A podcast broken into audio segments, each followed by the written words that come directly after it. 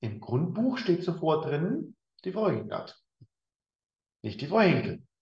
Also nehme ich die, Umtragung vor. Und jetzt kann ich ein tausendseitiges Gutachten erstellen, warum die Eintragung der Frau Regnert falsch ist. Das Grundbuchamt wird die Änderung nicht vorher nehmen. Das werden wir nachher noch brauchen.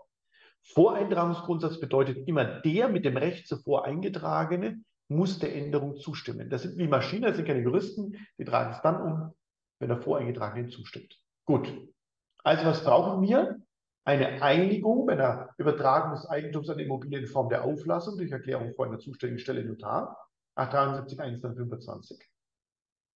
Und eine Umtragung im Grundbuch. Dann brauche ich eine Einigung zum Zeitpunkt der Eintragung im Grundbuch, 873.2, vorhin schon mal kurz gehört, der zuvor, oder die Einigung ist nicht bindend bis zur Eintragung, nur wenn der Notar die Bindung der Einigung feststellt. Gilt das, was zuvor gesagt worden ist, sonst kann es widerrufen werden. Und zu guter Letzt Berechtigung, das ist der verfügungsberechtigte Eigentümer. Oder wenn man es auch genau nimmt, der verfügungsberechtigte Eigentümer hat einen anderen ermächtigt. Gut. Wenn der Nichtberechtigte wegverfügt, kommt eine redliche Erwerb in Betracht. Jetzt müssen wir nur aufpassen. Der redliche Erwerb richtet sich jetzt nach den 891 fortfolgende. Und nach den 891 fortfolgende ist ein redlicher Erwerb nur vom sogenannten Bucheigentümer möglich. Der Bucheigentümer, der Begriff muss bekannt sein, der wird in der Klausur auch so verwendet, ist eine Person, die nach der wahren materiellen Rechtslage nicht Eigentümer ist, aber im Grundbuch drinsteht. Das heißt, das Grundbuch ist formell falsch. Im Grundbuch steht jemand drin, der nach der wahren Rechtslage nicht Eigentümer ist. Ist der Bucheigentümer. Ein redlicher Erwerb ist bei Immobilien nur möglich, wenn der materielle Eigentümer nicht im Grundbuch drin steht, aber der Wegverfügende. Warum? Naja, wird das Grundbuch einen öffentlichen Glauben entfaltet, 891. Das heißt, jetzt ist nicht der Besitz der Gutglaubensträger, der sagt, der Besitzer ist der Eigentümer, sondern der 891 sagt, der, der im Grundbuch drin steht, bei dem muss ich davon ausgehen, dass er Eigentümer ist. Und das ist sogar noch stärker. Wir sind uns einig, dass so ein Grundbuch öffentlicher Glaube viel stärker sein muss als so ein Besitz, wenn das überprüft wird beim Amtsgericht. Deswegen ist es ein öffentlicher Glaube, der wirkt abstrakt. Das bedeutet, ich muss ins Grundbuch gar nicht reinschauen. Also, die Frau Schör könnte mir 1000 Mal super glaubwürdig versichern, dass sie Eigentümer eines Grundstücks ist. Wenn sie nicht als solche im Grundbuch drinsteht, kann ich niemals redlicher werden. Niemals. Der wirkt abstrakt und 892, ich kann von einem Bucheigentümer redlich das Eigentum erwerben, wenn er eben im Grundbuch drin steht. Und jetzt kommt das Interessante, das tue ich nur dann nicht, wenn ich positive Kenntnis davon habe, dass das Grundbuch falsch ist. So, das haben wir vorher noch nicht rausgearbeitet. Und das müssen wir jetzt rausarbeiten bei beweglichen Sachen. Der redliche Erwerb vom Bucheigentümer vollzieht sich also, es sei denn, der Erwerber weiß positiv, dass das Grundbuch falsch ist. Viel Spaß, sowas nachzuweisen. Ja? Also wenn ich jetzt von der Frau Horta als Bucheigentümerin eine Immobilie erwerbe und nach der wahren Rechtslage ist die Frau Dillinger Eigentümer, dann müsste die Frau Dillinger nachweisen, dass ich positiv wusste, dass die Frau Horter nicht Eigentümer ist. Das wird mir wahrscheinlich nicht gelingen. Bei beweglichen Sachen 932.2 schadet positive Kenntnis oder grob fahrlässige Unkenntnis. Das heißt, da würde es auch genügen, wenn aufgrund verräterischer Äußerungen bei beweglichen Sachen der Erwerber hätte erkennen müssen, dass der Wegverfügende nicht Eigentümer ist. Das schadet auch grobe Fahrlässigkeit. Interessanterweise, es schadet nicht leichte oder mittlere Fahrlässigkeit bei beweglichen Sachen. Bei unbeweglichen sogar grobe Fahrlässigkeit schadet nicht. Wow. Dass es klar ist. So ist es, ja. Frau Dillinger müsste nachweisen, weil der gute Glaube erstmal vermutet wird, 891, dass ich das positiv wusste. Forget it. Okay, da sehen Sie, wie stark dieser Gutglaubensträger ist. Das bedeutet also, von einem unrichtigen Grundbuch, von einem unrichtigen Grundbuch geht eine Riesengefahr aus. Denn wenn jetzt nach der wahren Rechtslage die Frau Dillinger Eigentümerin ist, aber die Frau Horta im Grundbuch drin steht, dann kann die Frau Horta das Grundstück wegveräußern, mit Grundschuldhypotheken belasten, mit Dienstbarkeiten belasten. Und es wird alles wirksam sein, wenn das Grundbuchamt die, die Umtragung vornimmt, Voreintragungsgrundsatz. Die gucken nur rein, Frau Horta steht drin, fertig. Und der Erwerber erwirbt redlich das Recht, wenn nur positive Kenntnis schadet, dass das Grundbuch falsch ist. Gut. Was müsste jetzt also die Frau Dillinger tun, die wahre materielle Rechtsinhaber, diese Gefahr beseitigen? Und das kann ich, indem ich per einstweiliger Verfügung einen Widerspruch eintragen lasse. 899. Das war auch schon häufig im Examen drin, das werden wir dann bei ZPU 2 noch ein bisschen genauer machen. 899. Und das müssen Sie im Examen auch können, mit einer einstweiligen Verfügung. 935 spielen wir dann in ZPO 2 noch durch. Und das wissen Sie aus dem öffentlichen Recht. 123 Absatz 5 VWGO, ne, wenn Sie sich daran erinnern. Da brauche ich ja durch die Verweisung 29.2 3 ZPO einen Verfügungsgrund und einen Verfügungsanspruch. Das sind ja die Voraussetzungen für die Begründetheit. Das heißt, im Rahmen eines summarischen einer summarischen Prüfung muss ein Verfügungsgrund und Verfügungsanspruch glaubhaft gemacht werden. Wir sind in der einstweiligen Verfügung drin. Das heißt, wir brauchen einen Verfügungsanspruch und Grund und der Verfügungsgrund ist die Eilbedürftigkeit. Und jetzt bitte aufpassen, der 899.2 sagt, diese Voraussetzung entfällt. Warum? Weil jedes unrichtige Grundbuch eine Eilbedürftigkeit per se auslöst. Das heißt, eine Monstergefahr von dem falschen Grundbuch ausgeht. Nach 99.2 brauche ich keine Eilbedürftigkeit, kein Verfügungsgrund für eine einstweilige Verfügung auf Eintragung eines Widerspruchs. Jedes falsche Grundbuch hat das große Risiko. So ist es. So, Jetzt zwei Sachen. Wenn der Widerspruch im Grundbuch eingetragen ist, dann scheidet der redliche Erwerber aus. 892. Der Erwerber erwirbt durch Rechtsgeschäft, durch Willenserklärungen, redlich das Eigentum vom Bucheigentümer. Es sei denn, er hat positive Kenntnis oder ist ein Widerspruch angetragen. Da würde im Grundbuch drinstehen, nee, nicht Widerspruch von Frau Dillinger, sondern Widerspruch durch einstweilige Verfügung des, keine Ahnung, Landgericht München I gegen die Richtigkeit der Eintragung der Frau Horta als Eigentümerin gemäß laufenden Nummer 3, wo es da drin steht. Okay, also das muss bekannt sein. So, und was brauche ich jetzt als Verfügungsanspruch? Also wann habe ich einen Anspruch auf den Widerspruch? Wenn das Grundbuch falsch ist, wenn ich einen Grundbuchberichtigungsanspruch habe. 894.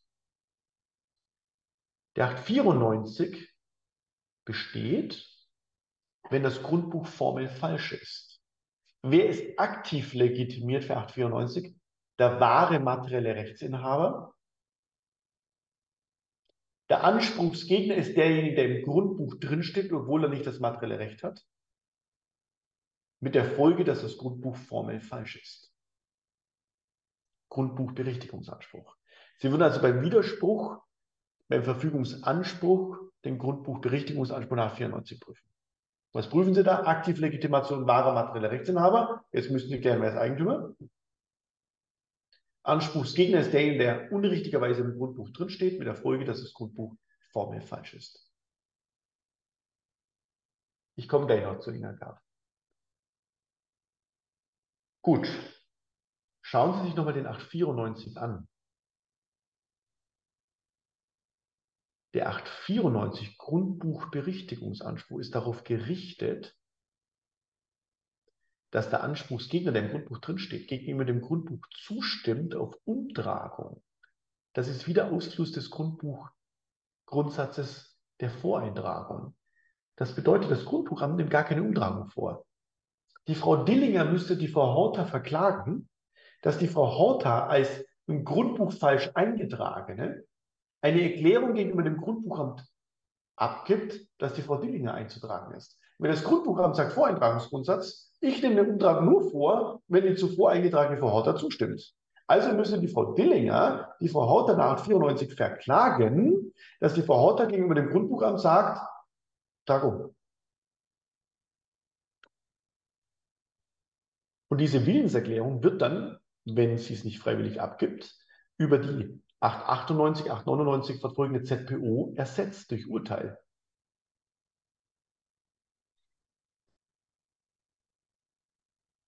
Gut, also das muss bekannt sein, 894, Grundbuchberichtigungsanspruch.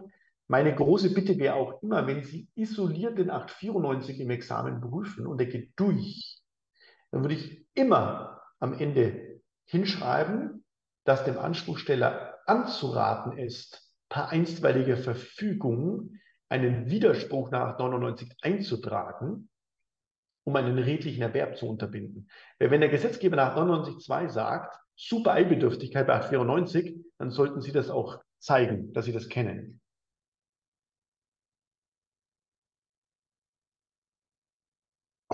Jetzt nicht so wichtig, neben dem 894 dürfte dann wohl noch ein 812 Absatz 1, Satz 1, bereicherungsrechtlicher Anspruch vorliegen weil der Grundbucheintrag ein vermögenswerter Vorteil ist.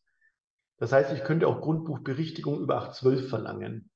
Ich habe jetzt bewusst nicht Alternative 1 oder 2 gesagt, weil es könnte ja sein, dass im Rahmen einer gescheiterten Verfügung der, das Grundbuch falsch wurde, dann wäre es eine Leistung oder durch sonstige Weise, dann wäre es eben eine Nichtleistung. Also ich würde mir vielleicht noch den 812.1.1 neben 894 kenntlich machen. Eine ganz andere Frage ist der 985. Bitte aufpassen, 894 geht ja auf Grundbuchberichtigung, der 985 geht ja auf Herausgabe des Besitzes. Die können, müssen nicht nebeneinander liegen. Das sind andere Anspruchsziele. Über 985 gehe ich quasi den Besitz einer Immobilie raus. Über 894 komme ich wieder ins Grundbuch. Die können parallel bestehen, selbstverständlich.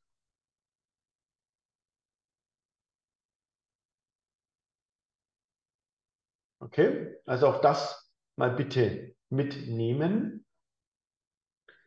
Der BGH und Literatur, das war nach meinem Kenntnisstand erst einmal im Examen dran, aber ich sage es dennoch mal mitnehmen.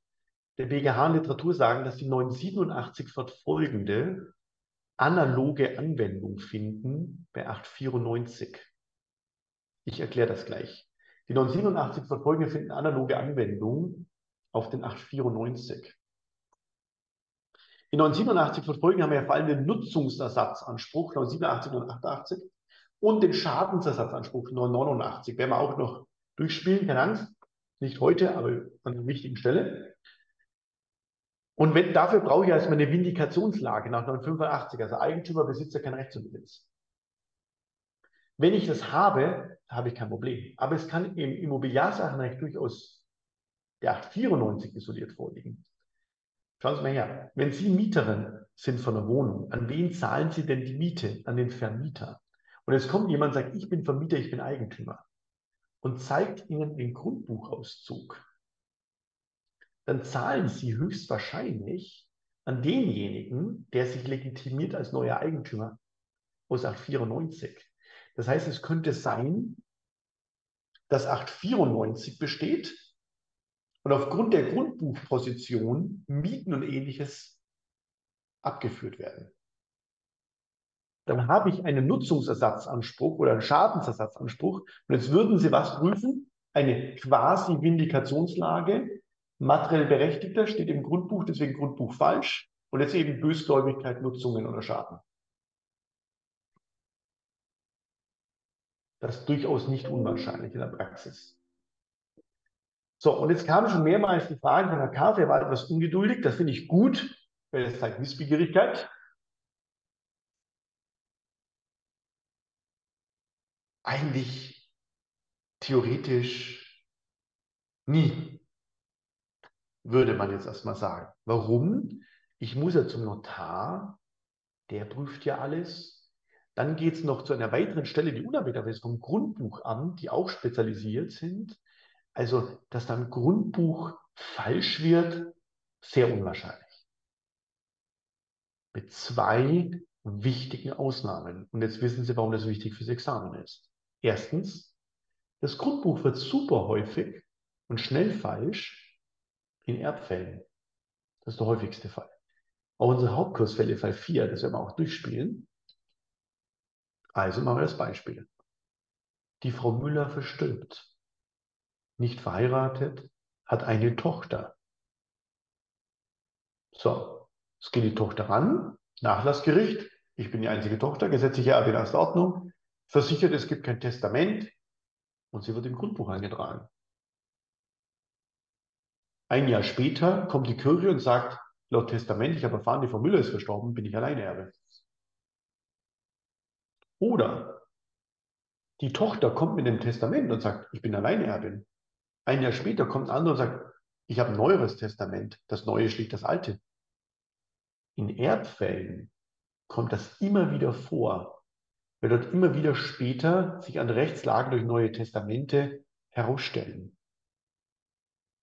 Nummer eins. Damit sehr relevant, dass wenn wir auch durchspielen im Erbrecht, der Fall 4 ist der wichtigste Fall im Hauptkursfall zum Erbrecht, der Fall 4, habe ich genau eine Situation, dass der Scheinerbe eine Immobilie wegveräußert.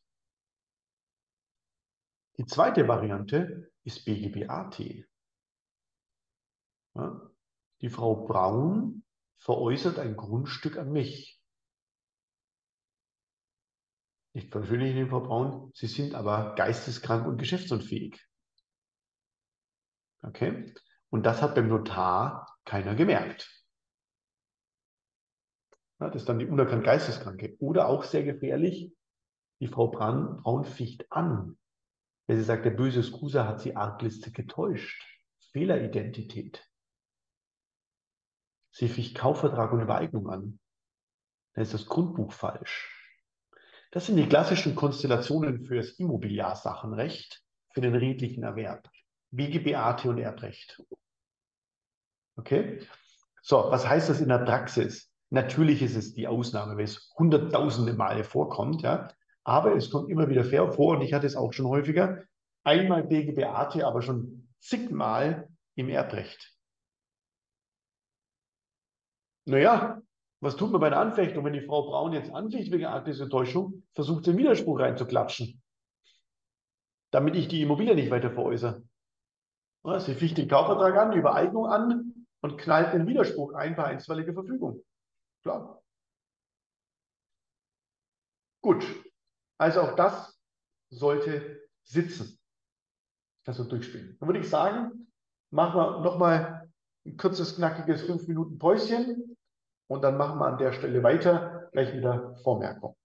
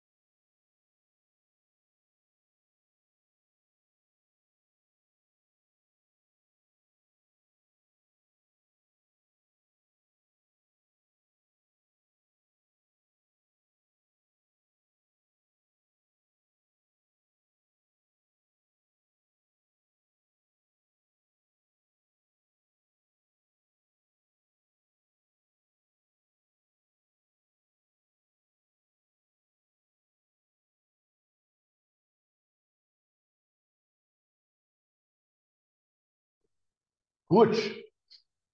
Dann machen wir weiter. Und gucken wir uns mal die erste Konstellation, die im Examen da aufschlagen kann, an. Auch ganz klassisch, nämlich die Übereignung einer Immobilie, abgesichert durch eine Vormerkung. Ja? Ähm, das ist kein Exot, weder in der Praxis noch im Examen. Jeden Tag, keine Ahnung, 100.000 Vormerkungen. Wenn Sie was wissen müssen, dann die Funktionsweise einer Vormerkung.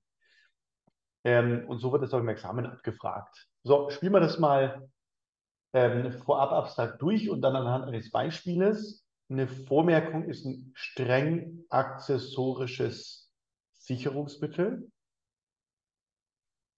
zur Absicherung eines schuldrechtlichen Anspruchs auf dingliche Rechtsänderung. Ja, haben Sie also Übersichten drin, müssen Sie gar nicht aufschreiben, aber das muss bekannt sein, weil es, wie gesagt, wahrlich kein Exot ist. Und die Vormerkung ist ein Sicherungsmittel sui generis eigener Art, weil es zwar vor allen Verfügungen schützt, aber nur doppelt relativ wirkt. Das kennt man nicht. Wir kennen absolute Rechte, die inter omnes wirken, 985, 823. Wir kennen aber auch relative Ansprüche wie Forderungen, aber wir kennen nicht eine Vormerkung, die vor allem schützt, absolut, aber nur doppelt relativ wirkt. 83. 2. Was das bedeutet, werden wir uns gleich anschauen, aber das sollte bekannt sein. Jetzt ist die Vormerkung, werden wir gleich sehen, nicht ganz genau Verfügung, wie die bestellt wird. Das muss auch bekannt sein, 883, 885. Durch Bewilligung von wem Voreintragungsgrundsatz, der im Grundbuch als Berechtigter eingetragen ist, oder per einstweilige Verfügung. Also das Gesetz sagt ja, die Vormerkung ist das Sicherungsmittel auf dingliche Rechte. Also sagt der BGH, immer wenn ich einen schuldrechtlichen Anspruch auf eine Immobilie oder auf Rechte an eine Immobilie habe, kann ich immer per einstweilige Verfügung auch eine Vormerkung verlangen. Ja. Letzte Woche, diese Woche Montag, hat eine Mitarbeiterin, die bei uns das Erbrecht macht, eine einzelne Verfügung reingeklatscht bekommen von den Gegnern, weil unsere Mandantin ist Erbin und muss ein paar Grundstücke an den Sohn erster Ehe übereignen. Das ist noch nicht vollzogen. Also haben die gleich mal eine Vormerkung reinklatschen lassen zur Sicherung ihrer Ansprüche. Ja, ist so. Den Anspruch haben sie, muss man dem Mandant sagen, sie sind zu spät gekommen, das ist so. Ich kann immer per Vormerkung den Übereignungsanspruch sichern. Also ich brauche eine Bewilligung, ich brauche ein Eintragungsgrundbuch 885, der davon betroffen wird, eine Berechtigung, das ist klar, wenn minus redlicher Verb und die Vormerkung ist streng accessorisch. Ich brauche einen schuldrechtlichen Anspruch auf dingliche Rechtsänderung. Das ist einer der großen Schwächen der Vormerkung, diese Accessorität, werden wir gleich auch durchspielen. Das heißt, ist der schuldrechtliche Anspruch nicht wirksam, ist die Vormerkung nicht wirksam. Das gucken wir uns gleich noch genauer an. So, und jetzt gucken wir uns mal dazu ein Fällchen an. Habe Ihnen wieder was reingestellt und wieder das aufgemalt. Und zwar von den zwei, wo links oben V steht. Also, gehen wir es mal gemeinsam kurz durch. Das ist der Grundfall, der bekannt sein muss. Der ist bei den meisten nicht bekannt weil in den Übungsfällen sofort der Fehler kommt. Und weil sofort der Fehler kommt, wissen immer viele nicht, wie läuft denn das, was ist die Funktionsweise. Und das ist mir wichtig, weil im Examen ja genau diese Error erkannt werden muss. Also, machen wir das Beispiel. Die Frau Nagel hat eine Immobilie und würde die gerne an mich verkaufen. Und dann wissen wir, uh, da müssen wir zum Notar. Also geht die Frau Nagel und ich am 10.10.23, ich habe nur wieder mit Daten gearbeitet, damit wir das Problem rausarbeiten können, zum Notar und schließen notariellen Kaufvertrag 311b11 über eine Million über das Grundstück. Ja, soweit, so gut. Nicht wirklich spannend, notariell beurkundungsbedürftig, der Schuldtarifvertrag. Hinweisfunktionen, eine Million, es geht um viel Geld. Wie viel haben Immobilien? Also muss der Notar mich hinweisen und belehren können BGB-AT-Probleme aufkommen, ne? Form, Vollständigkeit, Nebenabreden 139, BGB-AT-Themen, Stellvertretung und so weiter. Also wir haben am 10.10.23 einen Vertrag abgeschlossen. So, grundsätzlich wäre es jetzt ja so, dass mit dem Kaufvertrag ich von der Frau Nagel die Übereignung der Immobilie verlangen kann und sie von mir Kaufpreiszahlung. Und das stünde 320 Zug um Zug gegenüber. Ich kann zwar gleich zahlen, aber die Frau Nagel kann ich sofort übereignen. Denn wir haben ja gesehen, für die Grundstücksübereignung brauche ich eine Umtragung beim Grundbuchamt. Und die dauert in München so circa einen Monat, obwohl wir schon digitales Grundbuchamt haben. Früher hat das noch länger gedauert. Und ich habe keine Lust, bei einer Million Euro in Vorleistung zu gehen, ne? dass ich der Frau Nagel eine Million bezahle und sie ist noch Eigentümerin und veräußert, zum Beispiel an wen auch immer, ja, an die Frau Kapai und wandert dann nach Venezuela aus. Und meine Million ist weg. Denn immer wenn ich in Vorleistung gehe, besteht das Risiko, dass der andere nicht nachleistet. Ja? Also bei einem beweglichen Gegenstand zahle ich der Fotograf eine Million und sie haut ab. Das habe ich hier auch, das Risiko. Ich würde jetzt in das Risiko reinlaufen, dass die Frau Nagel mir die Immobilie verkauft, aber noch nicht übereignet, ich eine Million bezahle, also in Vorleistung gehe. Sie ist noch Eigentümerin, könnte das Grundstück belasten, wegverkaufen, veräußern, was auch immer, haut ab, ich schaue in die Röhre, bei einer Million ungut. Und eine Million ist in München schon nichts Besonderes. Ja, das ist vielleicht eine Eigentumswohnung mit 100 Quadratmeter. Wenn ich was Schickeres möchte, bin ich bei 3 Millionen. Und wenn man ein bisschen Anspruch hat, bei 5 Millionen. So, also das heißt, da geht schon ein paar Euro. Das will ich nicht. Also wird was anderes passieren. Wir werden am 10.10.23 einen Kaufvertrag abschließen. Ich lasse mal ganz kurz den 433.2 weg. Und die Frau Nagel als Verkäuferin wird mir am 10.10.23 beim Notar eine Vormerkung bewilligen. Okay, sie bewilligt mir eine Vormerkung. Jetzt habe ich die ja noch nicht. Wir haben gesehen, 883, 85, ich brauche eine Bewilligung. Okay, habe ich am 10.10.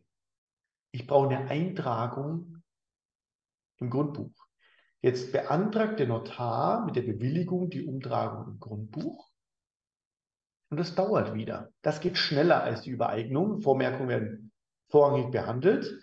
Und die wird jetzt in meinem Beispiel am 28.10. wird die Vormerkung im Grundbuch eingetragen. Bewilligung, Eintragung im Grundbuch, Berechtigung zur Klarstellung. Das Grundbuchamt würde die Vormerkung nur eintragen, wenn der zuvor eingetragene Voreintragungsgrundsatz dem zustimmt. Also Frau Nagel steht im Grundbuch drin, also tragen Sie auch die Vormerkung ein. Strenge Akzessorität. Aufgrund meines Kaufvertrages vom 10.10.23 besteht auch ein Übereignungsanspruch. Weil das angeordnet ist. Ne? Also es gibt eine interne Richtlinie, dass Vormerkungen, damit der Kaufvertrag schneller abgewickelt wird, wenn wir gleich sehen, vorrangig behandelt wird. Also auf Deutsch, die Beamten ein bisschen schneller arbeiten. Und die anderen Sachen erstmal liegen lassen. So, jetzt ist am 28.10.23 die Vormerkung eingetragen. Das heißt, mein Anspruch gegen den Verkäufer auf Übereignung ist abgesichert durch die Vormerkung. Was das heißt, werden wir gleich sehen. Und jetzt steht im Kaufvertrag drin, dass der Käufer den Kaufpreis erst bezahlen muss, der wird also gestundet in der Praxis, wenn die Vormerkung eingetragen ist. In jedem Kaufvertrag steht drin, Kaufpreisfälligkeit tritt ein, wenn der Anspruch des Käufers auf Übereignung durch eine Vormerkung abgesichert ist und der Notar das dem Käufer mitteilt. Also schreibt mich jetzt der Notar an nach dem 28.10. Herr Skusa, Sie sind abgesichert durch die Vormerkung, Sie können jetzt zahlen. Also zahle ich jetzt am 5.11. die eine Million Kaufpreis. So, und jetzt ist mir eins wichtig. Am 5.11. bin ich als Käufer, wie bei jedem Grundstückskaufvertrag in Deutschland, in Vorleistung gegangen. Ich habe eine Million Euro an die Verkäuferin bezahlt. Und deswegen auch die Übersicht. Die Verkäuferin ist am 5.11. noch Eigentümerin, Besitzerin und steht im Grundbuch. Jetzt ist ja genau eigentlich das passiert, was ich nicht wollte. Nämlich diese Vorleistung ist eingetreten. Der Käufer hat die Million bezahlt und der Verkäufer ist noch Eigentümer, Besitzer und steht im Grundbuch drin. Jetzt lasse ich erstmal den normalen Ablauf weiterlaufen, bevor ich zum Error komme. Jetzt hat der Verkäufer die Million und jetzt teilt der Verkäufer dem Notar mit, du, der Käufer hat die Million bezahlt, dann nimmt danach, steht da unten danach der Notar die Umtragung im Grundbuch vor, beantragt sie. Was braucht er wieder? Einigung von der Auflassung. Die würde in der Praxis auch schon am 10.10. .10. erklärt, damit ich nicht nochmal zum Notar muss. Ja. Eintragung im Grundbuch. Der Notar beantragt die Umtragung im Grundbuch erst nachdem der Verkäufer die Bestätigung des Kaufpreiseingangs abgegeben hat. Einig sein zum Zeitpunkt der Eintragung, das wird dann meistens bindend vereinbart und Berechtigung. Ist ja der Fall. Das heißt, irgendwann später, jetzt in diesem Beispiel, was ich hier eingescannt habe, am 20.11.23 wird dann der Käufer Eigentümer. Das heißt, eine Grundstückstransaktion wäre jetzt hier mit einem Monat schon super schnell. Passiert in der Praxis auch häufig über zwei, drei Monate. Man geht zum Notar, dann dauert es ein bisschen, bis die Vormerkung eingetragen ist. Dann hat man regelmäßig zehn, zehn Tage Zeit zur Zahlung und dann dauert es um einen Monat, bis die Eintragung im Grundbuch erfolgt. Das wäre der normale Ablauf. So, und jetzt gucken Sie nochmal auf die Übersicht. Die sensible Stelle ist auf der Übersicht gegeben, wenn der K am 5.11. den Kaufpreis zahlt, in Vorleistung geht, aber der V immer noch Eigentümer ist und im Grundbuch steht. Das ist die sensible Stelle. Ja, weil die Kohle ist weg und der Verkäufer hat noch das Eigentum. Nochmal ganz plump wie bei einem Auto. Sie zahlen für ein Auto 50.000, haben sie aber noch nicht. Dann ist das Risiko, dass sie es noch nie kriegen. Es der Verkäufer kaputt macht, wegveräußert, sonst was. Das ist auch hier. Es besteht das Risiko, dass der V jetzt irgendwas macht. Was könnte er jetzt tun, der V? Er könnte jetzt diese Immobilie an einen Dritten übereignen. 873, 925. Das würde vollzogen werden. Einigung zwischen V und D plus Eintragungsgrundbuch plus. Warum? Weil der V als Eigentümer vor Eintragungsgrundsatz noch drinsteht. Das Grundbuchamt nimmt die Umtragung vor. Und auch vom Berechtigten. Der V ist noch Eigentümer. Der Dritte würde von V als Eigentümer vom Berechtigten erwerben. Deswegen haben wir hingeschrieben, V ist am 5.11. Eigentümer Besitzer steht im Grundbuch. Wird voll durchgehen. Oder der V bestellt die Grundschuld für den Dritten. Oder eine, ein Miesbau lebenslang. Würde voll durchgehen. Weil der V als Voreintrager drin steht. So, jetzt müsste man also sagen, du K, du kannst doch nicht in Vorleistung gehen mit einer Million, wenn der V noch Eigentümer ist, im Grundbuch drin steht und er noch frei verfügen kann. Und dann müssen wir sagen, doch, das kannst du. Das kannst du. Warum kannst du das? Weil es ja am 28.10 für dich eine Vormerkung dort steht. Und der 883 sagt jetzt, wenn eine Vormerkung eingetragen ist, dann sind alle Verfügungen, die der V, obwohl er noch berechtigt ist, danach vornimmt, dir gegenüber unwirksam, soweit dein Anspruch auf Übereignung, der für 33.1 darunter steht, dadurch vereitelt werden will. Also alles, was er jetzt macht, indem er es wegübereignet, mit einer Grundschuld belastet, an Missbrauch draufhaut. Das wäre alles dir gegenüber K unwirksam. Und du kannst die Übereignung verlangen. Und du kannst sie noch durchsetzen. So, jetzt haben wir aber ein Problem. Wenn der V jetzt an den Dritten übereignet und der Dritte steht im Grundbuch drin, dann könnte ja der K zwar wegen dem 883.2 von dem V die Übereignung verlangen, aber das Grundbuchamt wird es nicht machen. Das Grundbuchamt würde sagen, Moment mal, der V steht doch gar nicht mehr im Grundbuch, sondern der dritte. Der dritte steht jetzt im Grundbuch. Und deswegen gibt es den 888. Der K kann jetzt von demjenigen, der jetzt im Grundbuch drinsteht, der D, über 88 die Zustimmung durch Erklärung gegen dem Grundbuchamt zur Übereignung an sich verlangen. Das ist wieder der Voreintragungsgrundsatz. Das Grundbuchamt wird sagen, relativ unwirksam, was kapiere ich alles gar nicht. Es soll das Eigentum der Immobilie auf K übertragen werden. Wer steht im Grundbuch drin? Früher der V, jetzt der D. Stimmt der D zu? Fragezeichen. Das kann er freiwillig machen oder der K muss den Dritten über Art 88 verklagen. Der Art 88 muss also neben 883.2 stehen. Und da würde ich immer in der Klausur klarstellen. Der 894 geht dann nicht durch. Ne? Das Grundbuch ist nicht falsch. Der V hat als Eigentümer, als materiell Berechtigter wirksam an den D übereignet.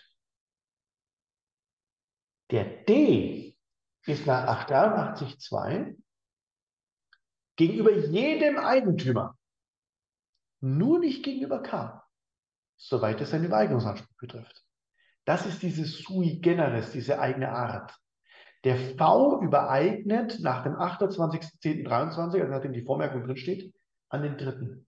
Er hat als Berechtigter verfügt. Der Dritte ist nach der wahren materiellen Rechtslage Eigentümer. Wenn also, als Beispiel, der Hooligan mit dem Stein eine Fensterscheibe einwirft im Haus, steht dem Dritten nach 23 Einzelspruch zu. Er ist der wahre materielle Eigentümer. Das Grundbuch ist nicht falsch. Der D hat vom V das Eigentum erlangt.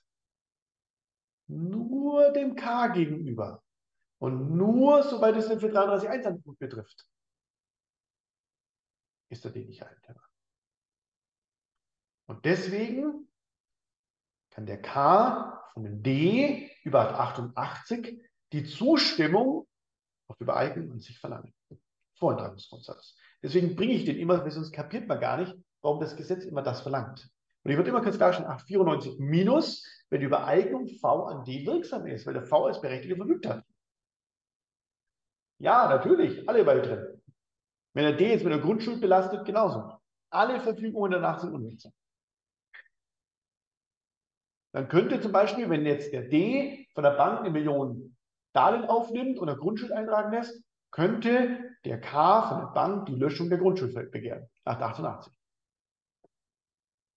Deswegen kann der K grundsätzlich nach dem 28.10. unbesorgt an V bezahlen, weil der K durch die Vormerkung gesichert ist. Der V ist zwar noch wahrer materieller Rechtsinhaber und könnte wegverfügen, aber alle Verfügungen, die der V jetzt vornimmt, sind dem K gegenüber relativ unwirksam, soweit es seinen Anspruch betrifft. So, ist das klar, bevor wir zu den Sonderfällen kommen? Wichtig.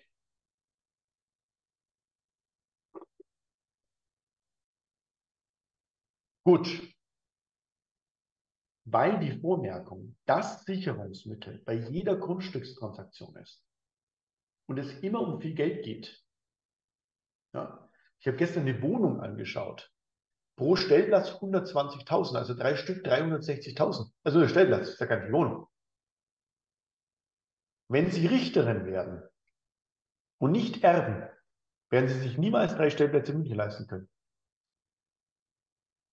Weil mit 70.000 brutto nach Steuern haben Sie 40. Ja? Und wenn Sie ein bisschen leben wollen in München, dann bleibt nicht viel übrig. Dann sparen Sie im Jahr 5.000 Euro. Das heißt, Sie können sich keine drei Stellplätze leisten. Also muss das sicher sein. Und deswegen sagt der BGH, das ist eine teleologische Auslegung, schützt der 83.2 große Lösung nicht nur vor Verfügungen, sondern vor allem, was den Rechtserwerb vereiteln würde. Der Käufer muss sicher sein mit der Vormerkung. Ist eine teleologisch, das wird uns weg, Auslegung. Also, sagt der BGH, schützt eine Vormerkung auch vor späteren anderen Vormerkungen, vor späteren Widersprüchen, 899, und auch vor einer späteren Bösgläubigkeit. Alle drei Fälle haben wir im Hauptkurs drin. Ja, da sehen Sie, dass Examen relevant ist. Also nochmal, große Lösung BGH 883.2 schützt ja nur vor Verfügungen, das wären ja Rechtsgeschäfte, durch welche Rechte übertragen, begründet, aufgehoben werden. Und der BGH sagt nicht nur davor schützt es, es muss Rechtsverkehr sicher sein, also auch vor einer späteren Bösgläubigkeit, anderen Widersprüchen oder anderen Vormerkungen. Gut, das muss auch bekannt sein. Das heißt also zur Klarstellung, jetzt bitte nochmal mitdenken, das ist der Fall 4 wieder im Erbrecht, ein wichtiger Fall, ich werde es im Erbrecht sagen, den machen Sie. Das war schon zigmal im Examen dran. Wenn ich weiß, dass bei jeder Immobilientransaktion eine Vormerkung eingetragen wird und ich darüber hinaus weiß, dass eine Vormerkung auch vor einer Unredlichkeit schützt, dann muss mir klar sein, dass bei jedem redlichen Erwerb einer Immobilie ich immer zuerst redlich die Vormerkung erwerbe.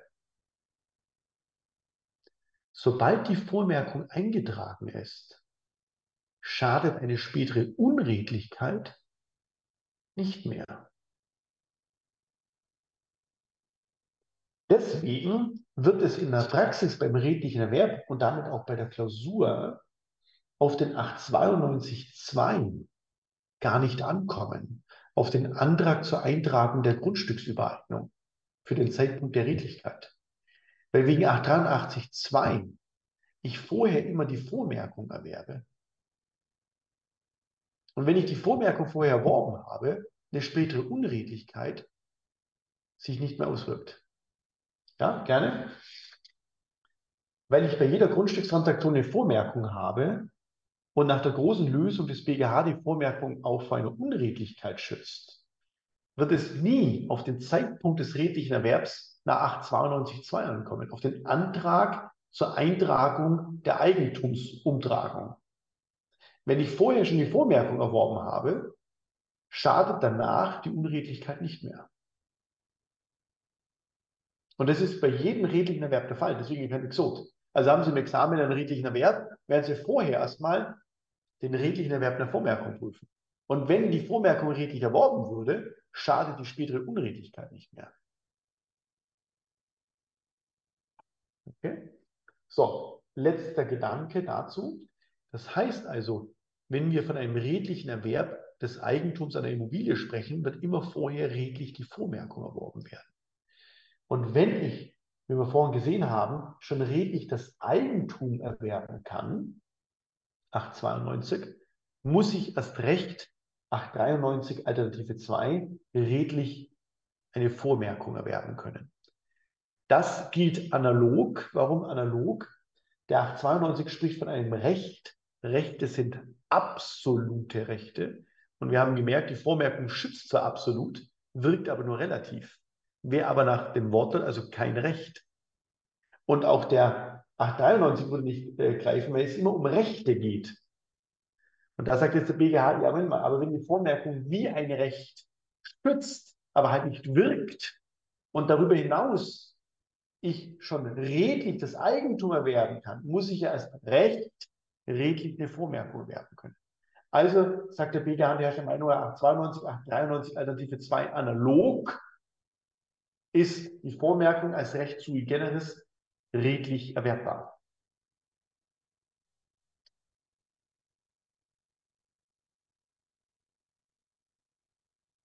Gut, also das muss bekannt sein, weil es immer so ist. Naja, ganz einfach, Herr Karf, wenn eine Vormerkung eingetragen ist, zum Beispiel hier vom 28.10.23, und es würde danach, jetzt sage ich mal am 10.11. ein Widerspruch eingetragen werden, dann müsste ich so tun, als ob der Widerspruch gar nicht drinsteht weil der Widerspruch dem Erwerber gegenüber relativ unwirksam wäre. Ja, und damit kann ich also, das ist ja der Originalexamensfall auch, Schuldrecht BT Fall 1, das war ja eine abstrakte Frage sogar, grundsätzlich einem Käufer sagen, ich kann unbesorgt bezahlen, wenn die Vormerkung eingetragen ist, weil die Vormerkung vor allem schützt, was den Rechtserwerb vereitelt. Also dem K müssen wir sagen, K, du kannst dir sicher sein, Du kriegst das Eigentum, wenn du am 5.11. gezahlt hast. Aber Eine Schwäche hat die Vormerkung. Sie schützt vor allem, jedem gegenüber und nicht nur vor Verfügungen. Große Lösung. Aber sie ist streng accessorisch. Und das ist wieder ihre Schwäche. Wie beim Eigentumsvorbehalt bei der Anwartschaft. Soll heißen, habe ich keinen wirksamen Kaufvertrag, weil Scheingeschäft, weil angefochten, weil was weiß ich was, besteht kein Kaufvertrag, besteht kein Anspruch auf dingliche Rechtsänderung, besteht keine Vormerkung. Die Schwäche der Vormerkung ist ihre Accessorität. Ja, das ist zum Beispiel das Problem bei diesen Scheingeschäften, Unterbeurkundungen. Der Kaufvertrag ist erstmal formnichtig. 117. Damit habe ich keine Vormerkung, gehe ich ungesichert in Vorleistung. Oder immer wieder ein Problem in der Praxis, haben wir neulich erst wieder gehabt.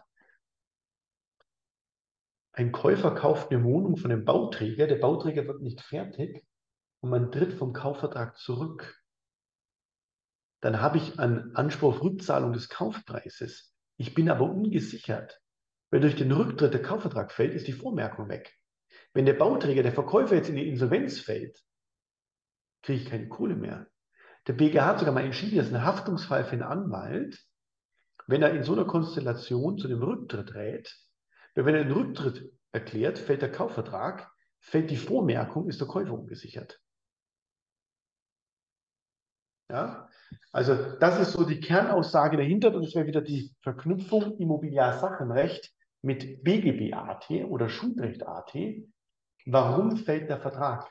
Durch Anfechtung und so weiter. Ne? Also der Käufer müsste sich sehr gut überlegen, wenn er einen Kaufpreis bezahlt hat, ob er tatsächlich einen Rücktritt erklärt oder anficht, weil sein Rückzahlungsanspruch ungesichert ist. Gut, also das bitte mitnehmen. Das ist so der Grundfall fürs Examen im Immobiliarsachenrecht. Gut, bevor wir zum nächsten Thema kommen, dazu Fragen? Ja, super, was kann man dagegen tun?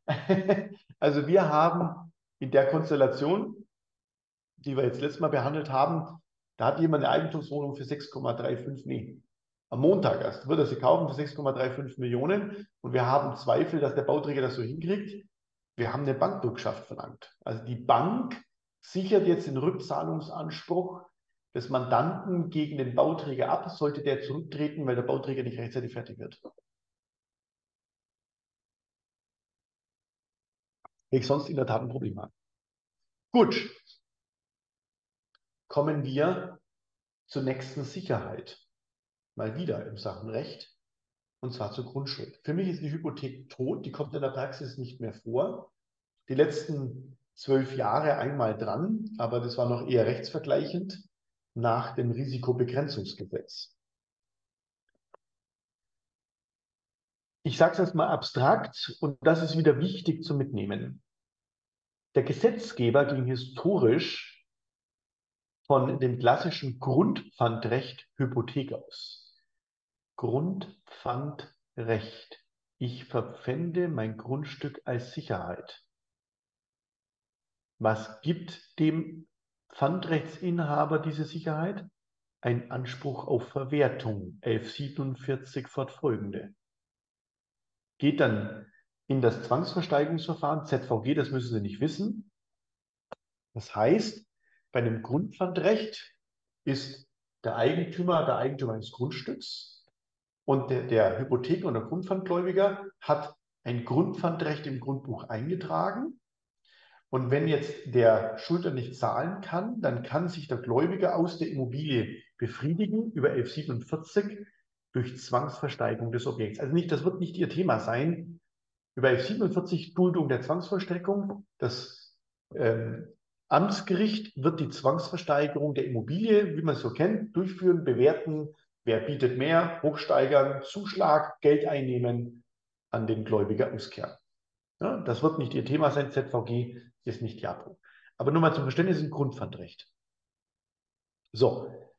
Und Jetzt gibt es hier zwei Grundformen, nämlich die Hypothek und die Grundschuld. Und das wissen Sie alle, Der entscheidende Unterschied zwischen Hypothek und Grundschuld ist die Akzessorität der Hypothek. Das heißt, 11.13, die Hypothek ist streng akzessorisch, fällt die zugrunde liegende Schuld, ist die Hypothek tot, weil sie streng akzessorisch ist. 11.13. Die Grundschuld dagegen ist eine eigene Schuld. 1191. So, und das muss man jetzt erstmal verstehen. Machen wir die Situation bitte. Machen Sie das bitte für sich selbst. Das ist so einfach und logisch, wenn man das einmal durchdacht hat. Sie gehen zur Bank und sagen, ich brauche eine Million, weil ich eine Immobilie kaufe. Ich will ein Darlehen über eine Million. Und die Bank sagt, kein Problem, ich gebe dir eine Hypothek. Entschuldigung, ich gebe dir ein Darlehen abgesichert durch eine Hypothek. So, jetzt kriegen Sie die Million, räumen der Bank eine Hypothek ein. Jetzt zahlen Sie 600.000 Euro zurück. Dann schulden Sie noch 400. Wenn Sie die nicht mehr bezahlen, kann die Bank die Duldung der Zwangsvollstreckung verlangen in das Grundstück, es versteigern. Und wenn das Grundstück jetzt zum Beispiel für 2 Millionen versteigert wird, da müssen wir nicht lange überlegen, kriegt die Bank 400.000. Wenn Sie die Millionen komplett zurückgezahlt haben, ist Ihnen klar, dass die Bank nichts mehr verlangen kann aus der Hypothek. Logisch, die Hypothek ist streng accessorisch. Sie haben eine Million Darlehen aufgenommen, eine Hypothek gewährt der Bank, Sie zahlen die Million zurück, also schulden Sie auch nichts mehr. Haken. Jetzt zur Grundschuld. Der 1191 sagt, die Grundschuld ist eine eigene Schuld. Das würde doch jetzt bedeuten, wenn ich zur Bank gehe und eine Million Darlehen aufnehme,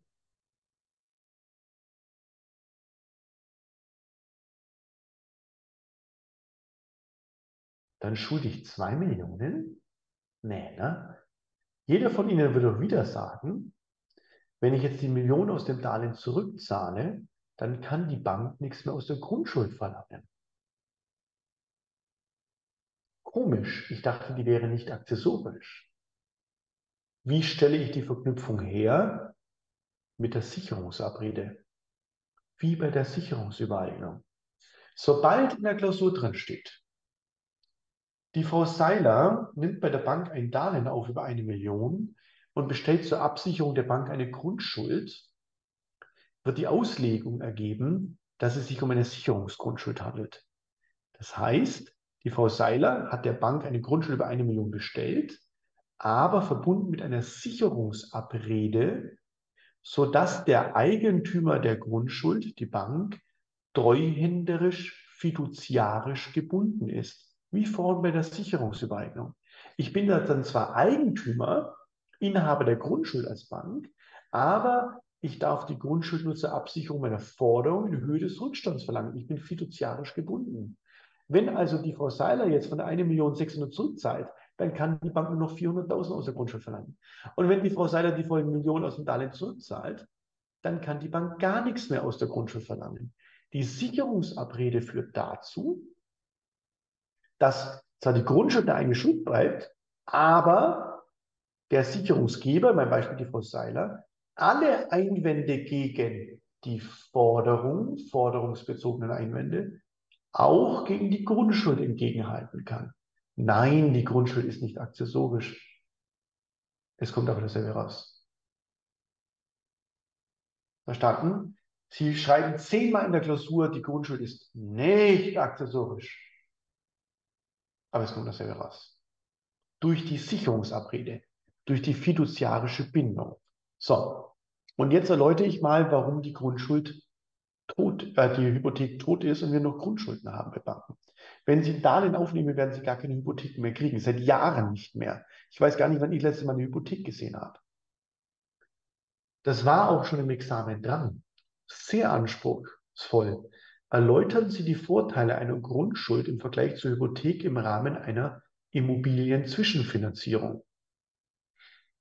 Also die Klausuren, die ich gelesen habe, da stand gar nichts. ja, die wussten gar nicht, was sie jetzt schreiben sollen. Also, jetzt müssen wir uns mal überlegen, was ist denn eine Zwischenfinanzierung? ich brauche Geld für einen Zwischenzeitraum. Ja, logisch. Ne? Also ich mache zum Beispiel Situation, ich brauche jetzt für fünf Monate eine Million und dann finanziere ich es langfristig. Also Zwischenfinanzierung.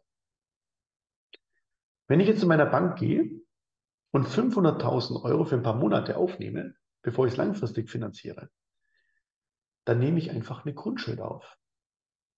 Trage die Grundschuld ein über 500.000 und sage Bank, die kriegst du zur Sicherheit für die 500.000.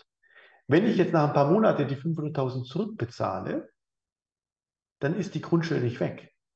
Jetzt kann ich die endgültige Finanzierung wählen über zehn Jahre und sage derselben Bank durch die Sicherungsabrede, du kannst die Grundschuld nehmen. Ich muss keine neue Grundschuld bestellen, kein Geld, keine Zeit. Ich kann eine Grundschuld immer wieder einsetzen. Revolvierend nennt man das. Ja, oder anderes Beispiel. Ich bin Unternehmer, habe eine Immobilie, trage eine Grundschuld für die Bank über eine Million ein.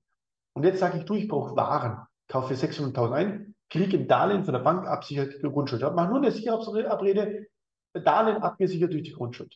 Ein Jahr später kaufe ich eine neue Maschine. Dadurch brauche ich wieder 400.000. Ja, Absicherung durch die Grundschuld. Ich kann die Grundschuld immer wieder einsetzen, weil die Sicherungsabrede eine formfreie schuldrechtliche Vereinbarung ist. Und habe immer diese Grundschuld drin stehen. Bei der Hypothek geht es nicht. Bei der Hypothek, setze ich einmal ein und wenn ich dann diese Schuld zurückzahle, ist die Hypothek tot. Die wandelt sich dann zwar in eine Eigentümer-Grundschuld, aber es muss ja alles im Grundbuch umtragen und das kostet Zeit und kostet Geld.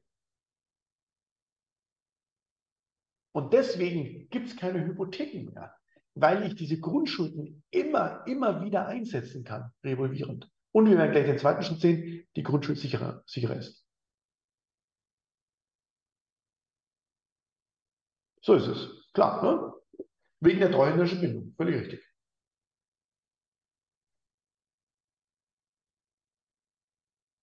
Der Immobilienboom ist aber vorbei, ne?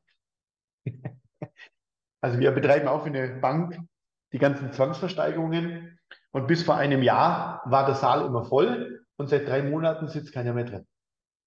Keiner. Ja? Egal. Gut, also das mal bitte mitnehmen. Das heißt, durch die Sicherungsabrede habe ich diese treuhänderische Verbindung. So, jetzt sind die 1191 Verfolgen ja relativ kurz und der 1192.1 sagt, ich darf alle Vorschriften der Hypothek auch auf die Grundschuld anwenden, sofern sie die Akzessorität nicht voraussetzen. Die wichtigen Paragraphen werde ich Ihnen nennen und Sie müssen bitte jedes Mal sagen, wenn Sie eine Vorschrift wie zum Beispiel 1147 aus der Hypothek bei der Grundschuld anwenden, müssten Sie erläutern die Klausur. 1147 ist über 1192.1 anwendbar, weil 1147 die Akzessorität nicht voraussetzt. Ich glaube, das formulieren Sie 10, 15 Mal in der Klausur. Jedes Mal, wenn Sie in 1113 Verfolgen reingehen, müssen Sie schreiben, diese Vorschrift ist anwendbar über 1192.1 auf die Grundschuld, weil diese Vorschrift die Akzessorität nicht voraussetzt. Lästig, aber bitte machen und wollen Sie hören. Gut. Wie kommt das jetzt im Examen dran? Das ist die zweite Übersicht, die Sie jetzt drin haben. Machen wir mal die Situation. Der Schuldner nimmt bei der Bank ein Darlehen über eine Million auf. Okay. Dann sagt die Bank, ich brauche eine Sicherheit. Sagt, es ist kein Problem, ich habe ein Grundstück, ich bestelle dir eine Grundschuld. Nochmal langsam. Was gibt mir jetzt eine Grundschuld über 1147, 1192 1, weil der 1147 die Akzessität nicht voraussetzt, einen Anspruch auf Duldung der Zwangsvollstreckung, nicht auf Zahlung eines Geldbetrages. Über 1142 kann ich aber die Zwangsvollstreckung abwehren, wenn ich den ausstehenden Geldbetrag bezahle. 1142 ist anwendbar über 1192, weil er die Accessorität nicht voraussetzt. Jetzt haben wir schon die erste wichtige Aussage. Wenn Sie im Examen die Frage haben, welche Ansprüche hat B gegen S, fangen Sie bitte immer mit der schuldrechtlichen Forderung an, wenn es die Fragestellung irgendwie zulässt. Und danach erst die Grundschuld. Warum? Naja, jetzt haben Sie hier mein Beispiel für 8812 auf eine Million. Jetzt wird der S irgendwelche Einwände bringen. So haben Sie keine Klausur. Ja, irgendeinen Grund, warum ich zahlen möchte. Diese Einwände nennen wir forderungsbezogene Einreden. Also Einreden oder Einwände gegen die Forderung. Er sagt, von einer Million habe ich 600.000 gezahlt. Ich rechne auf mit 200, ich fechte an, ich drehe zurück, ich widerrufe, ich was auch immer. Es werden BGB-artige Schuldrichtlinien kommen. Das nennen wir forderungsbezogene Einwände. Das heißt, Ihr erster Prüfungsteil wird sein B gegen S. Das wird Schuldrecht, das wird BGB-AT sein. Schuldet der die Million oder nicht? Ist, ich habe jetzt ein Darlehen gebracht. Das kann aber auch 433.2 Kaufvertragsrecht sein, Werkvertragsrecht, irgendwas sein. Irgendeine Forderung. Also prüfen Sie es durch und jetzt kommen Sie zu irgendeinem Ergebnis. In meinem Beispiel ist, sind noch 400.000 auf.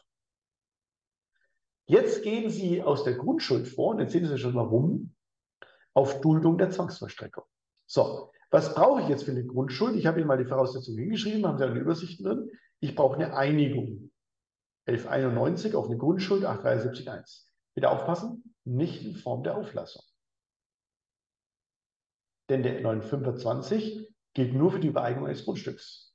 Also ich brauche eine Einigung auf Bestellung einer Grundschuld. 1191 873.1. Dann brauche ich eine Eintragung ins Grundbuch. 1115 der steht bei der Hypothek, ist aber ÖF 92.1 anwendbar, weil er die Accessorität nicht voraussetzt. Dann brauche ich ein Einigsein zum Zeitpunkt der Eintragung, 873.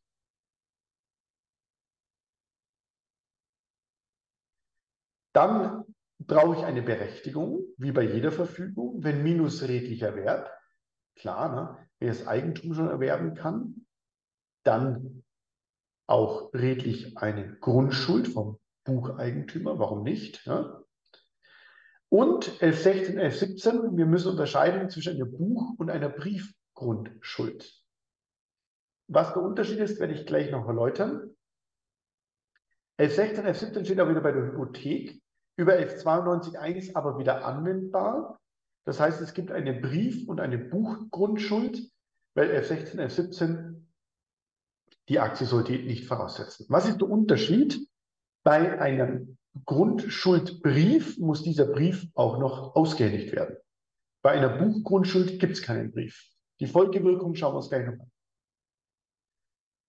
Und jetzt würde ich bitte immer zum Schluss klarstellen, dass die Grundschuld im Unterschied zur Hypothek nicht accessorisch ist. Ja, Accessorität minus, 1113 verfolge minus. Aber wir haben die Sicherungsabrede. Und die Sicherungsabrede führt dazu, dass alle forderungsbezogenen Einwände subpfandrechtsbezogenen Einwände werden. Soll heißen, der Schuldner kann alle Einwände gegen die Forderung auch der Grundschuld entgegenhalten, weil er fiduziarisch, treuhänderisch gebunden ist. Es ist ja nur eine Sicherungs- Grundschuld.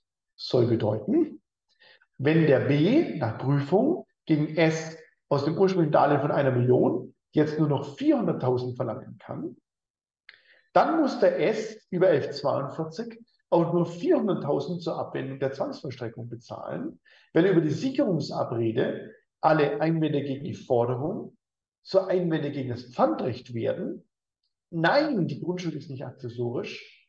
Nein, aber der S kann sich auf alle Einwände berufen.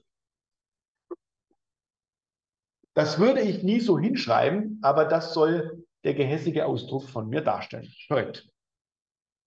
Sie ist nicht accessorisch. Natürlich ist er nicht accessorisch, aber es wird genauso. Da schreiben Sie aber nie hin. Okay, weil die Grundschule ist ja nicht accessorisch. Aber de facto führt es dazu. Aber ist ja wieder völlig logisch, deswegen die Beispiele von vorhin. Der B kann also aus der Grundschuld nicht mehr verlangen, als er aus der Forderung verlangen kann. Das bitte ganz sauber rausarbeiten. So, was kann jetzt also hier im Examen drankommen? Das ist die Fallgestaltung 1, die schon zigmal dran war. Sie prüfen erstmal die Hauptforderung. Das kann alles sein. Darlehen, Kaufvertrag, BGB-AT, Schuldrecht-AT. Sie schreiben dazu 8 Seiten. Na, bon. Dann kommt der Teil 2 mit der Grundschuld, Duldung der Zwangsvollstreckung aus dem Grundpfandrecht. Dann können jetzt bei der Einigung wieder BGB-Themen aufkommen, bei der Berechtigung vielleicht ein redlicher Wert vom Bucheigentümer, ja, und dann die Akzessorität als Besonderheit. Point. Okay, gut. Punkt 1. Punkt 2, noch ein Stück anspruchsvoller. Dann sagt der Korrektor, du, dann will ich noch ein bisschen mehr Sachenrecht und Grundpfandrechte. Jetzt haben wir erstmal so eine Grundschuld bestellt und jetzt veräußert die Bank das, ich sage bewusst das, an die. Das war jetzt bisher nie ein Thema, das wäre ein Rechtskauf, 453. Das passiert 100.000 Mal jeden Tag. Das war die Grundlage der Weltwirtschaftskrise 2008. Die Banken haben zwecks Liquidität grundpfandrechtlich gesicherte Forderungen gegen Darlehensnehmer an der Börse verkauft und gehandelt. Das hat die Dresdner Bank zur Schaffung von Liquidität Anfang des Jahres mit 500 Millionen Euro auch gemacht. Das heißt, die sind rangegangen und sagen, ich brauche liquide Mittel, brauche Cash. Ich verkaufe dir die Forderung gegen meinen Kunden. Also in unserem Beispiel hat die Bank gegen S eine Forderung von einer Million. Und jetzt wird die Bank sagen, ich brauche liquide Mittel und verkauft diese Forderung gegen S vielleicht für 900.000 an D. Ja, D will auch noch was verdienen. Das ist ein Rechtskauf. Und die D sagt, du, das mache ich, weil das ist ja gesichert durch das Grundpfandrecht. Ja, und das war der Eckpfeiler der Weltwirtschaftskrise 2008, weil in den USA, Entschuldigung, wenn ich so sage, die Typen an jeden Deppen Darlehen für Häuser gegeben haben, abgesichert durch ein Grundpfandrecht. Es war ihnen völlig egal, ob die Leute das zurückzahlen können. Die sind wirklich durch die Ghettos gelaufen. Leute, die in dritter Generation arbeitslos waren und haben gesagt, du kriegst von mir 200.000 Euro für einen Hauskauf, abgesichert durch ein Grundpfandrecht. Und es war das egal, ob die es zurückzahlen können, wer es am nächsten Tag an der Börse verkauft. Und zwar als AAA, weil abgesichert durch ein Grundpfandrecht. Das Problem ist nur, die Sicherheit ist so viel wert wie das Grundstück. Und dann gab es in Amerika halt nur Häuser zu verkaufen. Und keine Sau hat die Häuser gekauft. Das war der Ausgangspunkt. Also ein klassischer Rechtskauf für 53. Gut. Dinglich würde ich jetzt zur Erfüllung des Rechtskaufs über 398 die Darlehensforderung abtreten. Abtretungsvertrag 398, Berechtigung für 8812. So, jetzt bleibe ich erstmal bei diesem Punkt 1. Bei der Übersicht haben Sie jetzt eben ganz an der Kante 398 für 8812, das ist der Schritt 1. Durch diesen Schritt 1 hat jetzt der D gegen den S über 398 für 8812 einen Anspruch auf Rückzahlung der Million. So, jetzt nur wichtig. Ein Recht hat keinen Gutglaubensträger wie den Besitz. Das Recht, die Forderung steht auch nicht im Grundbuch. Deswegen gibt es auch keinen redlichen Forderungserwerb. Das heißt, der D erwirbt diese Forderung nur so, wie sie besteht. Auch mit allen Einwänden. Und deswegen hat der D gegen S aus der 98 für 8812 eine Forderung, aber nur so, wie sie besteht. Und der S hat 404 folgende. Alle Einwände, die er gegen B hatte, auch gegenüber D. Weil es keinen gutgläubigen Forderungserwerb gibt, erwirbt der D immer die Forderung nur so, wie sie existiert.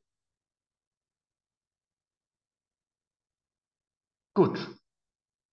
Und jetzt gibt es noch einen Step 2. Das ist kein Automatismus, drüber steht 1153 minus. Der 1153 sagt, die Forderung kann nicht ohne Hypothek und die Hypothek kann nicht ohne Forderung übergehen. Das ist Ausdruck der Akzessorität. Damit findet der 1153 bei der Grundschuld keine Anwendung. Das bedeutet, die Forderung kann ohne Grundschuld und die Grundschuld kann ohne Forderung übergehen. Das sind zwei getrennte Akte. Der 1153 findet keine Anwendung. Was ist jetzt eine Grundschuld? Ein sonstiges Recht. Und wie trete ich ein Recht ab? Äh, oder wie übertrage ich ein Recht durch Abtretung? Das heißt, eine Grundschuld trete ich ab, 398 413.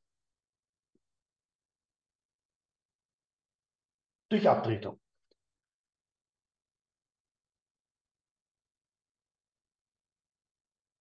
So, jetzt würden wir wieder sagen, ich brauche einen Abtretungsvertrag, den Dinglichen, und eine Berechtigung. Und jetzt sagt der Gesetzgeber, uh, Hypothek und Grundschuld, da geht es regelmäßig um richtig viel Asche. Deswegen habe ich ein paar formelle Voraussetzungen. Der L54 sagt, ein Abtretungsvertrag über eine Hypothek bedarf der Schriftform. Und, jetzt müssen wir unterscheiden, wenn es eine Buchhypothek ist, muss die Übertragung im Grundbuch vollzogen werden. Oder es ist eine Briefhypothek, dann muss es im Grundbuch nicht umgetragen werden, aber der Brief muss übergeben werden. So, das könnte man auch anders sehen, aber sie machen das so, Literatur und Rechtsprechung sagen, über 1192.1 findet der 1154 auf die Grundschuld entsprechende Anwendung, weil es die Accessorität nicht voraussetzen will. Uh, da können Sie mal drüber eine Promotion schreiben, also das wäre kritisch, ja, aber Sie machen das bitte. Das ist seit ewigen Zeiten so, also keine Diskussion. Das heißt also, der dingliche Abtretungsvertrag über die Grundschuld, die Einigung bei Ziffer 1, bedarf der Schriftform. Und, jetzt muss ich unterscheiden, F54 habe ich eine Briefgrundschuld, dann muss ich den Brief übergeben oder habe ich eine Buchgrundschuld, dann muss ich zum Notar und zum Grundbuchamt und die Umtragung vornehmen. Und so gut wie immer eine Berechtigung. Was kann also der Vorteil bei einer Briefgrundschuld sein? Eine Briefgrundschuld kann schneller und kostengünstiger außerhalb des Grundbuchs übertragen werden. Man macht also Briefgrundschulden vor allem dann, wenn ich so eine Grundschuld vielleicht an den Dritten übertrage. Will ich gerade nicht das Grundschuld übertragen werden, dann mache ich eine Buchgrundschuld. Das ist der Unterschied. Ist immer noch ein Brief. Schön mit Stempel. Ja? Also das bitte mitnehmen, dass das auch klar ist. Und wenn ich jetzt diese Grundschuld übertragen habe, das ist der Punkt 2, dann kann der D von S wieder Duldung der Zwangsvollstreckung verlangen aus der abgetretenen Grundschuld. Das ist die Ziffer 2. So, und jetzt sind Sie relativ schnell fertig, weil Sie ja die Forderung zuerst prüfen. Können Sie jetzt über F92.1a sagen, alle Einwände gegen die Forderung, und das werden alle sein, die es gibt, weil es ja kein gutgläubigen Forderungserwerb gibt, kann seit dem Risikobegrenzungsgesetz über F92.1a auch der Grundschuld entgegengewandt werden. Das ist der Unterschied übrigens auch zur Hypothek. Bei der Hypothek ist es möglich, die Hypothek so zu erwerben, wie sie im Grundbuch drin steht, also irgend ohne Einwände, weil ja das Grundbuch ein sehr starker Publizitätsträger ist. Wenn also gewisse Einwendungen nicht im Grundbuch drinstehen, dann erwerbe ich die Hypothek ohne die Einwände. Das ist bei einer Grundschuld nicht möglich. Über F92.1a kann der S alle Einwände, die er hat, auch dem D gegenüber entgegenhalten. Und damit ist die Grundschuld sicherer als eine Hypothek. Also aufgrund der Sicherheit und der Verkehrsfähigkeit und dem revolvierenden Einsatz einer Grundschuld gibt es in der Praxis faktisch keine Grundschuld mehr. Und das ist dann jetzt schon Maximum Schwierigkeitsgrad im Examen. Sie werden also eine schuldrechtliche Forderung haben mit Problemen und dann eine Grundschuldentstehung und Übertragung. Nur damit Sie sehen auch, warum das Maximum Schwierigkeitsgrad ist. Wenn der D jetzt gegen S vorgeht, müssten Sie ja die Forderung prüfen. Da wird es Einwände geben. Dann müssten Sie erstmal prüfen, ist die Forderung B gegen S entstanden? Erster Prüfungspunkt. Zweiter Prüfungspunkt. Ist die Forderung wirksam von B auf D übertragen worden? Punkt 2. Und Punkt 3, hat der S Einwände gegen D? Definitiv, sonst haben Sie keine Examensklausur. Muss einen Grund geben, warum der S nicht zahlen will. Er hat angefochten, widerrufen, sonst was. Ja? Dann würden Sie prüfen D gegen S aus der Grundschuld. Da müssten Sie erstmal prüfen, hat denn der B mit S wirksamer Grundschuld bestellt? Das sind die sechs Prüfungspunkte. Dann müssten Sie mit Stufe 2 die übertragene Grundschuld B an D prüfen. Das ist der Punkt 2 unten. Und dann müssten Sie wieder F92.1a sagen, ah, alle Einwände gegen die Forderung, auch gegen die Grundschuld.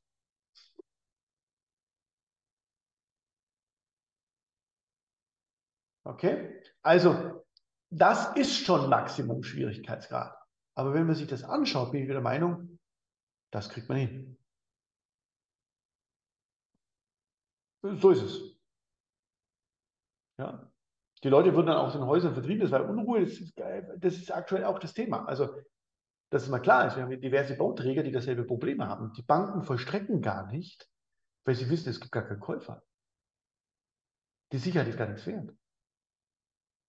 Ein Grundpfandrecht ist immer nur so viel wert, wie ein Dritter dafür bezahlt, für die Immobilie. Ja, sonst haben wir nichts dafür. Gut. Also, das wäre so der Punkt. Wenn ich also Sachenrecht nochmal zusammenfassen darf, klassische Übereignung kennt so ein Riesenthema mit BGBAT verknüpft. Stellvertretung, Minderjährigenrecht. Im Mobiliar-Sachenrecht im Übrigen geht es immer um selbe. Eigentumsvorbehalt, verlängerte Sicherungsübereignung, Kollision der Sicherheiten. Immobiliarsachenrecht, Übereignung einer Immobilie, redlicher Wert, Vormerkung und Grundschuld. Das sind die Points, die Sie kennen müssen. Ja? Also, das ist nicht Ihr Thema, ist ein ZVG. Ein, eine Zwangsverwaltung kann auch beantragt werden, bis zum Beispiel eine Zwangsversteigerung durchgeführt wird. Das ist wie ein Insolvenzverwalter, ein Zwangsverwalter, der sitzt dann auf der Immobilie, nimmt dann die Mieteinnahmen ein, verwaltet die und versucht sie dann bestmöglich zu verwerten und Überschüsse an die Gläubiger auszukehren. Ist aber super selten. Ja, ist auch möglich äh, im Zwangsversteigerungsverfahren. Gut. Ja, sehr schön. Dann haben wir es für heute. Schauen Sie die Übersichten nochmal durch und nehmen Sie nochmal eins mit zum Abschluss. Es gilt ja der Numerus Clausus des Sachenrechts. Das Sachenrecht ist zwingend. Und es gibt auch nur die Rechte, die dort genannt sind. Das heißt, wenn Sie sich die anschauen, gibt es nicht viele Varianten wie im Schuldrecht zur Auslegung oder sui generis oder ähnliches. Das heißt, wenn Sie diese Daten und Voraussetzungen kennen, sind Sie gut aufgehoben. Ja, bitte. Ich hätte noch eine Frage zu, ähm, bei, für den Fall von der forderungsentkleideten Hypothek. Wenn, wenn da der Eigentümer zahlt, ähm, also der dann nicht mehr Inhaber der Dings ist, sondern nur noch der Forderung, was passiert dann mit der Hypothek von dem Typen, der keine Forderung hat, sondern nur die Hypothek? Also ist eine sehr akademische Frage, wenn eine forderungsentkleidete Hypothek, da gibt es gar keine Gerichtsentscheidung, weil das gar nicht vorkommt, ja, dass das klar ist. Also eine sehr exotische Fragestellung. Äh, ich weiß, es gibt einen Fall dazu. Ich, jetzt muss ich erstmal alle abholen, damit die Leute dabei sind. Ähm, das sind ein bisschen weiter. Ich muss nur kurz überlegen, wie ich alle abhole. Ich mache es jetzt relativ kurz, ja. Also, wir machen unser Beispiel. B hat gegen S eine Forderung über eine Million und der S bestellt dem B eine Hypothek über eine Million. B tritt daraufhin die Forderung und Hypothek geht nämlich zusammen 401 1153 an den D ab. Die Forderung besteht aber in der Zwischenzeit nicht mehr über eine Million, sondern aufgrund einer Rückzahlung von 600.000 nur noch über 400.000 Euro. Das weiß der D aber nicht. Die Folge würde sein, dass der D, weil es keinen gutgläubigen Forderungserwerb gibt, eine Forderung nur über 400.000 Euro wird. Der D würde aber eine Hypothek so erwerben, wie es im Grundbuch steht, 11 Millionen. Das ist eine teilweise forderungsentkleidete Hypothek. Durchbrechung der Akzessorität zum Schutz des Rechtsverkehrs gutgläubiger Wert 1138. Die Folge wäre, der D hat gegen S einen Anspruch aus der Forderung über 400.000, aus der Hypothek über eine Million. Wenn der S jetzt die eine Million zur Abwendung der Zwangsverstreckung an D bezahlt, hätte der S gegen B einen Schadensersatzanspruch, wenn nämlich der B eine Pflichtverletzung begangen hat, da er bei der Abtretung an D nicht darauf hingewiesen hat, dass die Forderung nur noch über 400.000 Euro besteht. Das heißt, der S würde sich die 600.000 äh, Euro Schaden aus dem Darlehensvertrag in Verbindung mit in der Tat Nebenpflicht Hinweispflicht 280.1 holen. Dasselbe wäre, das wohl Ihre Fragen jetzt, bei einer vollständig forderungsentkleideten Hypothek, also 100 0, dann würde der S eben von dem Darlehensvertragspartner einen Schadensersatzanspruch über eine Million haben, weil er die Hinweispflicht hätte im Falle der Übertragung, dass diese Einwände bestehen. Ja? Bei der Nebenpflichtverletzung, die Hinweispflicht. Aber die Hypothek, die ist dann weg praktisch, oder was, wenn, die, wenn auch die Forderung... Es kommt darauf an, worauf er wieder bezahlt, in Ihrer Frage. Ne? Wenn bei einer vollständig forderungsentkleideten Hypothek, ich habe jetzt nur versucht, welche Variante Sie haben, kann ja theoretisch auch die Situation sonst auftreten. Also, oder frage ich Sie erstmal, welche, welche Konstellationen meinen Sie denn? Die, die ich genannt habe, teilweise forderungsentkleidet oder vollständig? Vollständig. So, das hatte ich vermutet aufgrund der Frage. Das heißt, wenn sie vollständig ist, gibt es ja die Forderung gar nicht mehr, zahle ich auf die Hypothek. Die Hypothek geht unter, weil ich auf die Hypothek gezahlt habe, 1161 verfolgende. Die ist dann futsch und dann hole ich mir die Million eben von meinem Vertragspartner. Okay, gut. Dass das eben auch nicht mehr passieren kann, war ja Grundlage für das Risikobegrenzungsgesetz. Warum über F92.1a das nicht passieren soll. Ja? Sonst laufe ich der Bank hinterher, um meine Kohle wieder zu holen. Aber es unter uns kam nie vor. Ich wiederhole, kam nie vor. So was ist dann eine theoretische, akademische Situation, kommt aber im Examen nicht vor. In dem Hauptkursfall ist es ja so, da gibt es ja nicht mal eine Rechtsprechung dazu, weil es nie vorkommt. Ja. Also konzentrieren Sie sich da eher auf die Grundschule, bitte. Weitere Fragen?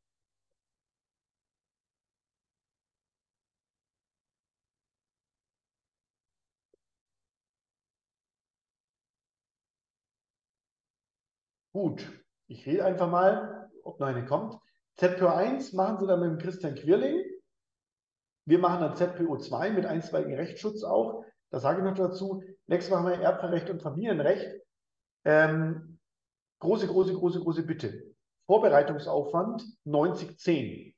Erbrecht ist super examensrelevant, kommt in regelmäßigen Abständen vor, ist Kannbereich. Familienrecht ist super selten im Examen dran und wenn dann super oberflächlich. Ja, also 90-10. Und da werden wir klare Schwerpunkte setzen müssen. Das sind einzelne Probleme. Ja. Ich bringe mal ein Beispiel. Sie können und müssen keinen Unterhalt berechnen. Geht gar nicht. Umgangsrecht, Sorgerecht und so weiter kommt nie im Examen vor. Kann gar nicht drankommen. Ja, das heißt, wir werden sehr punktuell einzelne Probleme diskutieren. Im Hauptkurs brauche ich nicht mal eine Einheit, um das Familienrecht zu besprechen. Das sind ja drei Fälle. Also sehr überschaubar. Konzentrieren Sie sich bitte auf das Erbrecht. Gut. Wenn keine Fragen, danke für die Aufmerksamkeit. Ich wünsche Ihnen einen sonnigen Tag. Die Sonne scheint. Alles Gute und bis zum nächsten Mal.